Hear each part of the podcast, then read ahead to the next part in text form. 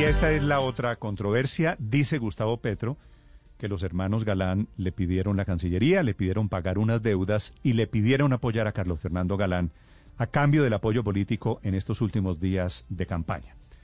Carlos Fernando Galán fue senador, fue presidente de Cambio Radical y ahora es uno de los dirigentes del nuevo liberalismo, el partido que resucitó el año pasado. Doctor Galán, buenos días.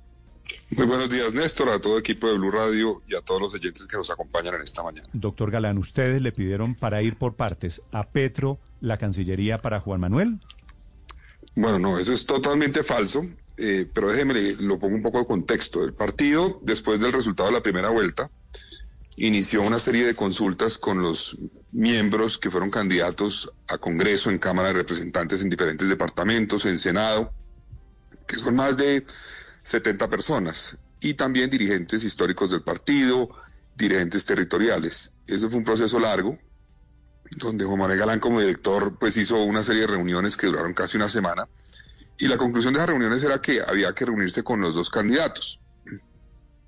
Por un lado, escuchar las posiciones frente a unos temas prioritarios del partido que planteó públicamente Juan Manuel Galán como director en, en redes sociales y en medios de comunicación, en temas que tenían que ver con el cambio de la política de drogas, eh, la política para enfrentar el hambre en Colombia, entre otros. Eh, y a raíz de eso, pues los dos candidatos buscaron el acercamiento. Por una parte, en el caso de Gustavo Petro, a través de Rubén Darío Ramírez, que es miembro del partido, buscaron la reunión con el director, con Juan Manuel Galán. Y por otra parte, en el caso eh, de Rodolfo Hernández, también buscaron esa reunión y se realizó. Yo no estuve en la reunión con Gustavo Petro, yo estuve en la reunión con Rodolfo Hernández, eh, donde se habló básicamente de esos temas que se plantearon en las redes a través de la comunicación que hizo Juan Manuel Galán. En el caso de Petro, yo estoy 100% seguro que no hubo ningún tipo de petición como condición para un apoyo. Es más, ahí hay testigos, estaba el secretario general del partido, Andrés Talero, estaba, repito, Rubén Darío Ramírez, eh, y básicamente lo que pasa es que Gustavo Petro espera la decisión del partido, que es una decisión mayoritaria de acompañar a Rodolfo Hernández, para salir, obviamente, a desacreditar, porque esa es la estrategia de Gustavo Petro siempre. Lo hizo con Sergio Fajardo. Decía un día que Sergio Fajardo era un uribista enclosetado, que era aliado de paramilitares, vinculado a la corrupción, y al otro día lo invitaba a aliarse. Cuando Sergio Fajardo no quería hacerlo, volvía y le caía con el mismo discurso. En, este caso es lo mismo. Si hubiera sido cierto cualquier petición absurda, como las que plantea Gustavo Petro, ¿por qué no lo dijo inmediatamente? ¿Por qué no salió públicamente a decir me están pidiendo esto? Porque es totalmente falso. La mentira es la estrategia principal de Gustavo Petro para llegar a la presidencia. Así ha sido. Doctor así ha sido desde hace muchos años. Doctor Galán, perdóneme, es que usted dice no hubo condiciones, pero en esa reunión le plantearon que usted iba a ser candidato a la alcaldía el año entrante. Mire, yo no estuve en la reunión, repito, pero lo que sé por lo que me contaron quienes estuvieron en la reunión es que Rubén Darío Ramírez planteó el escenario electoral de Bogotá del año entrante. Y el secretario general del partido, Andrés Tarero, dijo, a Galán hace dos años lo atacaron con calumnias para acabar su campaña. ¿Qué garantías va a haber ahorita de que no va a pasar lo mismo? Porque muchos de los que lo calumniaron ahora están apoyándolo a usted, doctor Gustavo Petro. Eso fue lo que se planteó. Y Gustavo Petro ahí lo que dijo es, queremos hacer un frente amplio entre diferentes partidos y ahí podrían estar ustedes también. Ok, esa es la explicación a lo suyo, que usted va a ser candidato a la alcaldía de Bogotá. Y la explicación... Doctor, doctor Galán. Reconectando. Reconectando. Reconectando. Quedan dos puntos. Queda el punto de la Cancillería y queda el, punto, de, la, de las deudas, de la plata. Doctor Galán, ¿me escucha? Sí, ahora sí, ahora sí. ¿Hasta cuándo me oyeron, Néstor? Hasta hasta buenos días. Qué pena. No, no, no, no, no.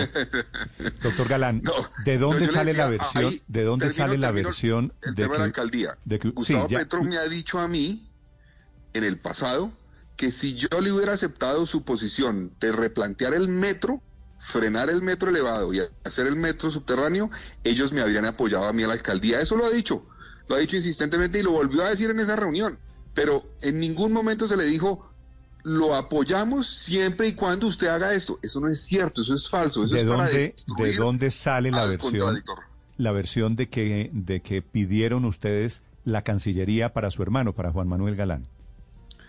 pues hay que preguntarle a Gustavo Petro de dónde se inventa esas mentiras, porque es que ese es el problema con Petro. Petro siempre ha sido así, mire, Néstor, yo lo conozco bastante. Yo era concejal de Bogotá en el año 2009, 2010. Yo investigué con Carlos Vicente de Ruto a la corrupción de Samuel Iván Moreno. La investigué y la denuncié. Y Petro recibió el apoyo de Iván Moreno cuando él conocía lo que estaba pasando en Bogotá. Perfectamente lo conocía. Y en mayo del 2010 recibió el apoyo de los Moreno, a sabiendas de la corrupción de los Moreno, pero luego cuando perdió y dijo, me lanzo a la alcaldía, uy, yo no puedo cargar con el lastre de los Moreno, ¿qué hago? Entonces me sumo a las denuncias que él ya conocía. él es un experto en mentir. Y lo que han revelado las grabaciones de las últimas 24 horas es eso.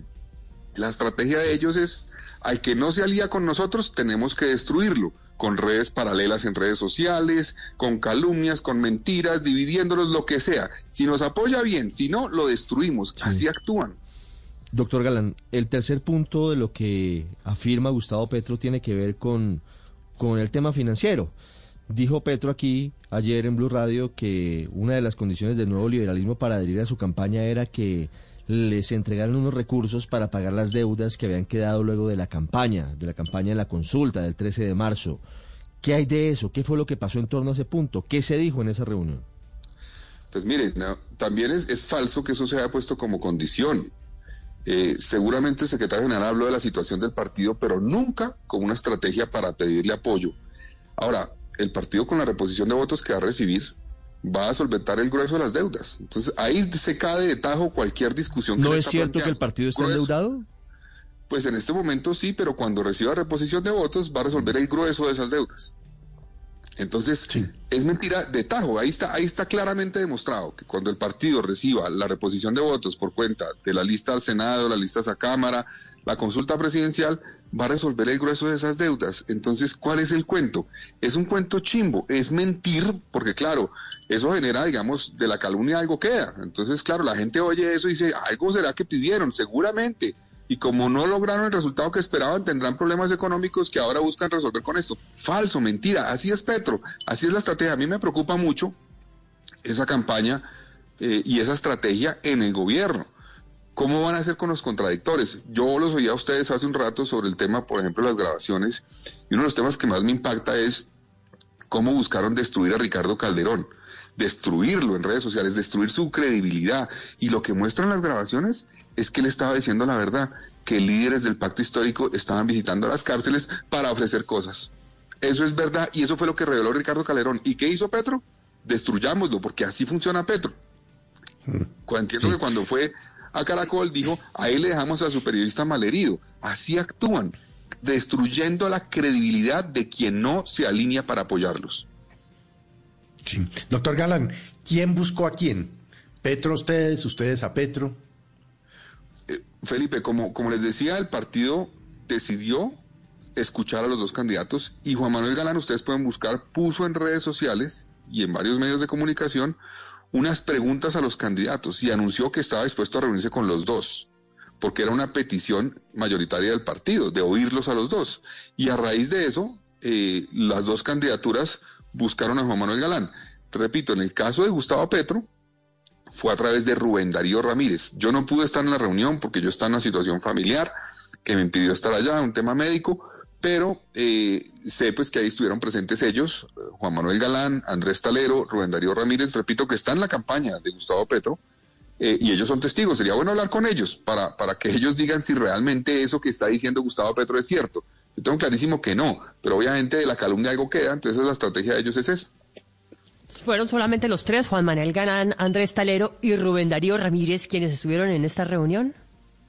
Entiendo que sí, eh, Paola, entiendo que sí. Tal vez, tal vez eh, a la entrada de la reunión me dijeron que habían saludado a alguien más de la campaña de Gustavo Petro, pero esas personas de la campaña de Gustavo Petro se fueron. Quedaron solo ellos, entiendo por lo que me contaron.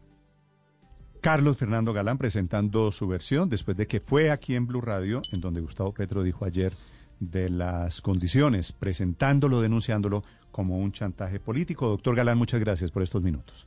Muchas gracias a ustedes.